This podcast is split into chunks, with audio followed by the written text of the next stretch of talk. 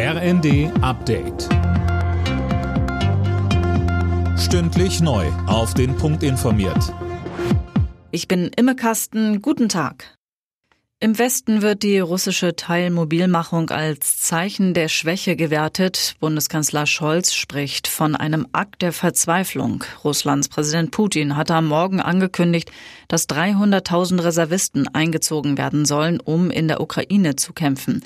Der FDP-Außenexperte Lambsdorff sagte bei Welt TV, damit kommt der Krieg in den russischen Städten an. Jetzt ist der Krieg angekommen und wenn es um russisches Staatsgebiet geht, dann kann Putin diesen Schritt sogar noch äh, eine Umdrehung weiterdrehen und auch Wehrpflichtige entsenden. Das ist sozusagen die innerrussische rechtliche Dimension dieser Frage. Aber nochmal, militärisch ist es ein Zeichen der Schwäche, nicht der Stärke.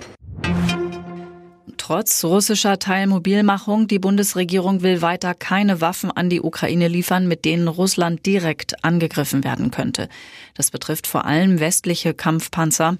Laut Verteidigungsministerium werde aber dauerhaft geprüft, wie die Ukraine weiter unterstützt werden kann.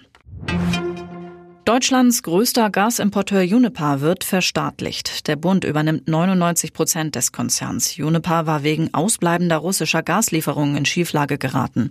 Trotz der Verstaatlichung hält Wirtschaftsminister Habeck an der umstrittenen Gasumlage fest, zumindest vorerst. Kommende Woche will Bauministerin Geiwitz einen Gesetzentwurf zur Wohngeldreform und zur neuen Heizkostenpauschale vorlegen. Die Leute haben Sorgen, da müsse schnell etwas getan werden, sagte Geiwitz bei Bild TV. Die neue Regelung soll zum Jahreswechsel in Kraft treten.